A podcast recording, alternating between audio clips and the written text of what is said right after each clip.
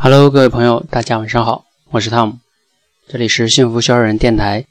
那在前两天呢，我有一个微信上的这个朋友哈，他以前也是励志电台上的一个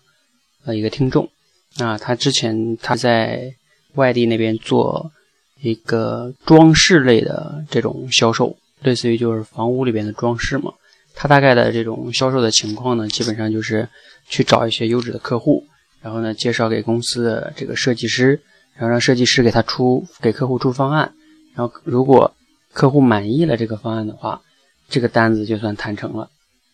那他前两天跟我说呢，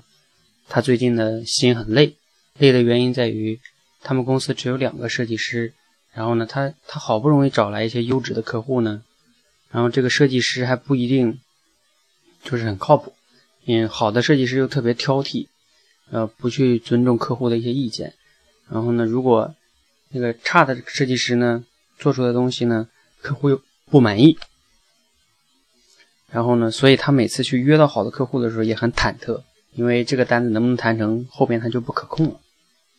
然后呢，想到这样的例子呢，他就说我该他该怎么办？我以前也有一个朋友也是这样的，他自己呢就是也是做一些大的那种心理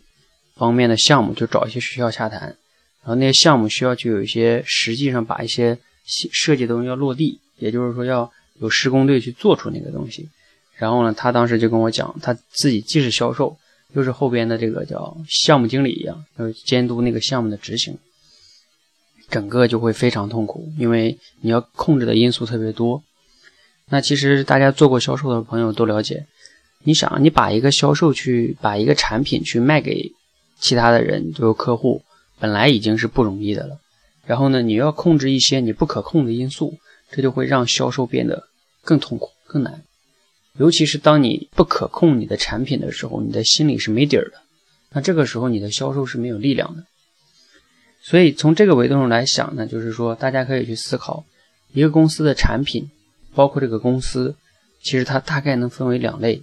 一类呢就是稍微成熟一点的产品跟公司，还有一类就是。产品也不太成熟，公司的管理也不太完善，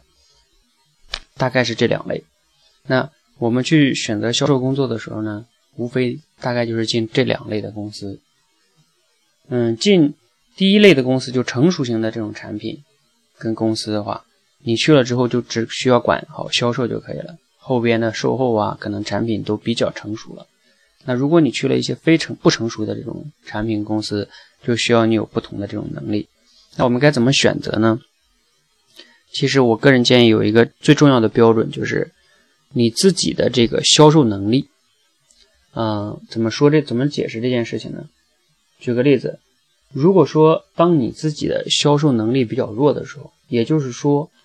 当产品没有问题，客户没有问题，你自己的销售都有问题，你都搞不定的话，那如果今天我跟你说你的产品还有问题，就像刚刚我那个朋友一样，那他。他的设计师就相当于他的产品的一部分，他的设计师是他不可控的，他的设计师经常会给他的销售带来他的客户不能让满意，不能让客户满意。那你的销售能力又不够强的时候，你想想，你这个单子就越谈很难谈成，而且越谈越没有信心，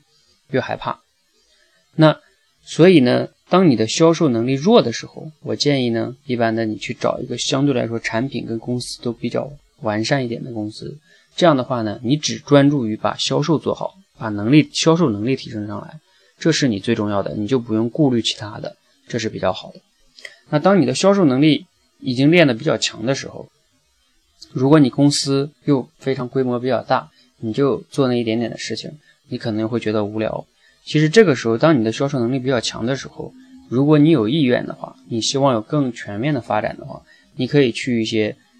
就是产品跟公司不太成熟的这样的团队，因为你在这里呢，你可以利用你原来的销售能力，帮着这个公司去完善它的销售流程，啊，以及它的整个嗯产品的成熟的推动，啊，整个公司的一个运转的更完善，你也就能成为一个公司的核心。所以，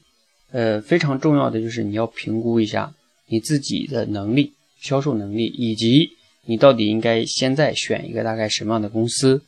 啊，最惨的就是你选了一个比较反的，你的销售能力又弱，你又选了一个产品也不可控，公司也不完善，然后你每天就就很痛苦啊。来了好客户，不是你的能力问题，就是你公司产品的问题，总之就是搞不定，那你痛苦就会持续不断。好，那总结一下来说，就是呃，